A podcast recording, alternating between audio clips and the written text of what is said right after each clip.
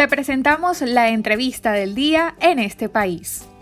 Bienvenidos al Bazar.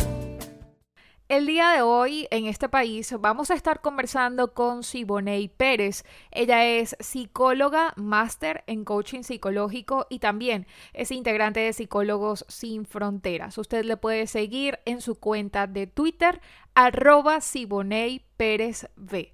El día de hoy vamos a estar conversando sobre la inteligencia emocional en tiempos de crisis, en especial en el contexto venezolano. Para comenzar, señora Pérez, pudiera definir qué es la inteligencia emocional y también cómo se clasifica. La inteligencia emocional está definida o es un conjunto de habilidades que una persona adquiere por nacimiento o aprende durante toda la vida, donde destacan un conjunto de características como es la empatía, la motivación de uno mismo, la autogestión, el autocontrol, el entusiasmo y el manejo de las emociones. Eh, este tipo de inteligencia no significa alterar la capacidad de generar nuestras emociones con respecto a diferentes estímulos de entorno, sino que más bien se relaciona más con la reacción que tenemos frente a ellas. Es decir, cómo reaccionamos frente a los estímulos del entorno, del ambiente, que muchas veces son más impactantes que las emociones en sí y que van a desencadenar esta acción. Eh, la inteligencia emocional se puede dividir o se clasifica en inteligencia emocional intra, impersonal o interpersonal. ¿Qué significa esto? ¿Cuáles van a ser estas características? Uno, a nivel intrapersonal, es que la persona presta atención a sus emociones. Es decir, las personas que desarrollan este tipo de inteligencia analizan sus emociones, las escuchan y no solamente las sientan, es, las sienten, es decir, saben eh, denominar, nombrar sus emociones porque hay también amplitud de vocabulario emocional, amplitud de poder identificar esas emociones. O sea, hay bastante vocabulario emocional y eso es muy importante desde el punto de vista de la inteligencia emocional. También las personas que tienen esta inteligencia conocen sus sentimientos y no los reprimen. Esto quiere decir que las personas son sinceras, son auténticas, expresan sus sentimientos de forma clara, de forma asertiva. No los reprimen porque la gente piensa que controlar las emociones es reprimirlas. No, controlar las emociones es gestionarlas para poder expresarlas en el momento adecuado, ante la situación adecuada, frente al estímulo adecuado y en las circunstancias que lo requieran. Hay momentos en que no es recomendable expresar lo que uno siente y eso también es inteligencia emocional. En este contexto de pandemia que vivimos y también en el marco de la emergencia humanitaria que se presenta en Venezuela, ¿cómo se mantiene la inteligencia emocional en tiempos de crisis? pudiera darle a nuestra audiencia esa serie de herramientas para mantener la inteligencia emocional? La inteligencia emocional en tiempos de crisis, bueno, cuando todo está bien, cuando estamos contentos, felices, agradados, motivados, optimistas, por supuesto, es mucho más sencillo que cuando estamos ante situaciones que pueden resultar desagradables, complicadas o justamente en tiempos de crisis. Pero justamente es allí, en esos momentos críticos, difíciles, cuando más útiles y productivos tienen y deben ser estos recursos internos que muchas veces olvidamos que tenemos y que nos ayudan no solo a mantenernos a flote, sino también eh, poder surfear pues las, las olas en una tormenta que muchas veces sentimos que nos está pasando, ¿no?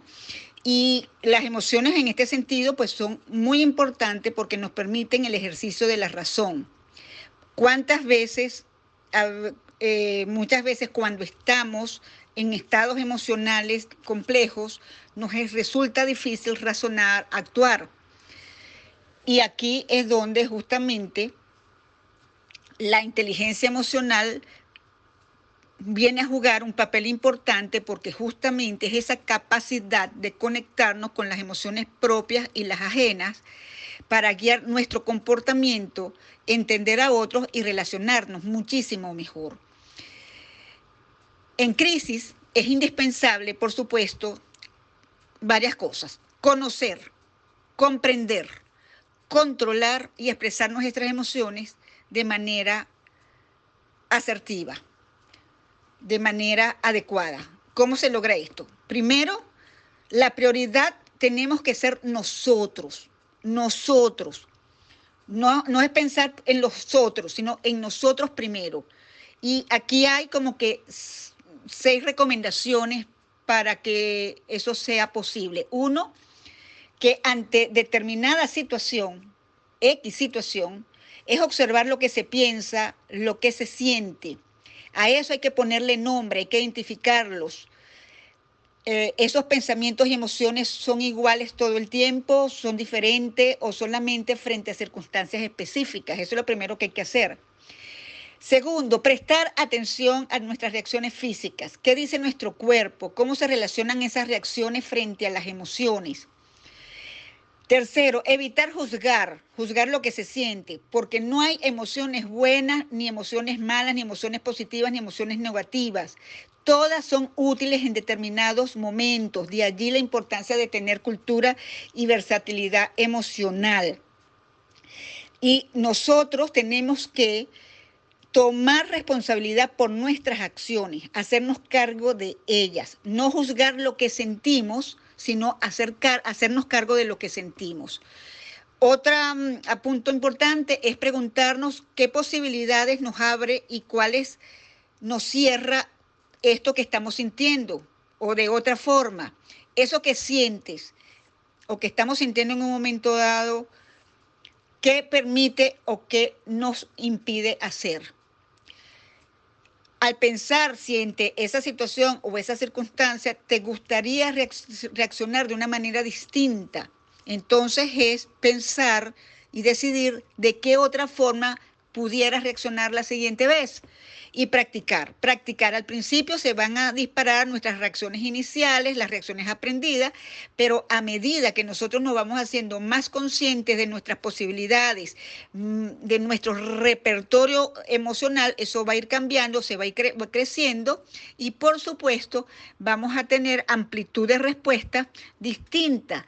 Entonces, cuando somos capaces de responder de manera independiente, de lo que está sucediendo en el entorno, ahí podemos decir que la persona tiene autonomía emocional y esa capacidad, estando consciente de la situación aún ante la complejidad de ellas, eh, no puede hacer que simplemente porque estás en una crisis puedes hacer lo que quieres, no, sino frente a esa situación, como puedes sentir y actuar, de una manera distinta y no por lo que te dicta la crisis.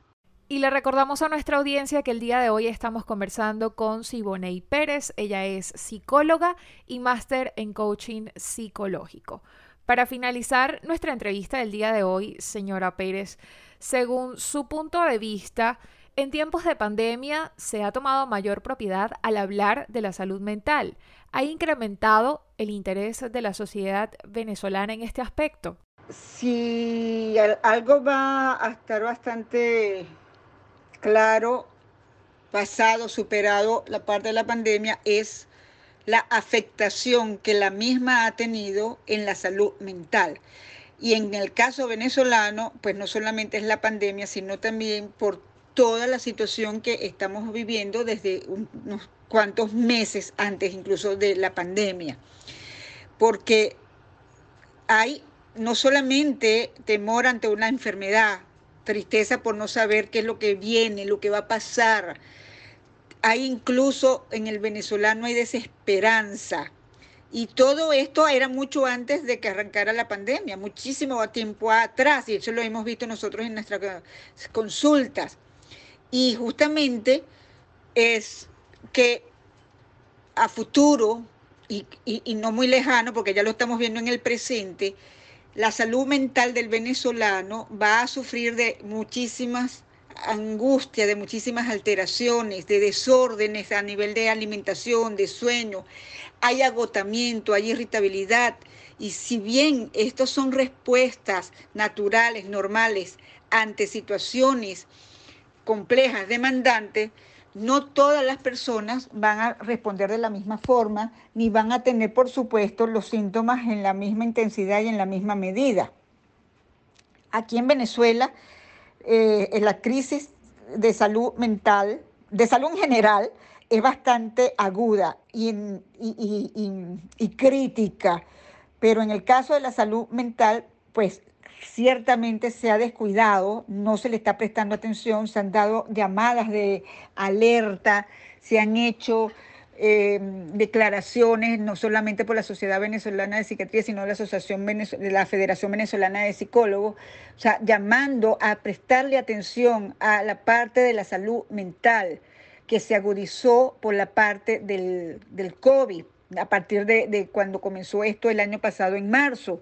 Y y no solamente esto tiene que ver eh, que, es con adultos mayores, no, esto tiene que ver con todos nosotros, niños, adolescentes, adultos, todos, todos, y lo he dicho en varias entrevistas que me han hecho, aquí nadie va a salir ileso, nadie va a salir ileso de esto, porque todos de alguna manera hemos sido afectados, y solo que algunos tenemos herramientas para manejarlo de una mejor manera que otros, porque hay dificultades justamente en el manejo de las emociones. Y de allí es importante que las personas presten atención a su salud integral, física y emocional.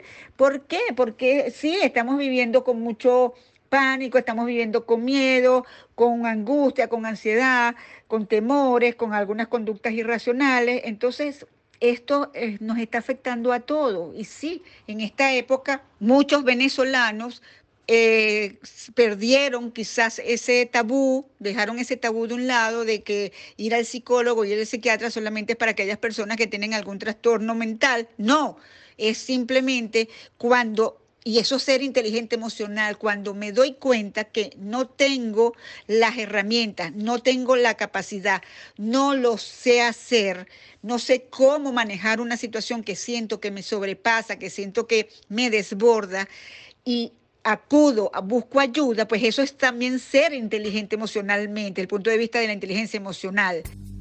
Y esta fue nuestra entrevista del día de hoy en este país. Estuvimos conversando con Siboney Pérez. Ella es psicóloga, máster en coaching psicológico y también es integrante de Psicólogos Sin Fronteras Venezuela. El día de hoy estuvimos conversando sobre la inteligencia emocional en tiempos de crisis, en especial en el contexto venezolano. Para conocer más del programa en este país, visita nuestras cuentas en redes sociales, en Twitter e Instagram como arroba en este país radio, en Facebook en este país programa radiofónico y en la página web en estepaís.info.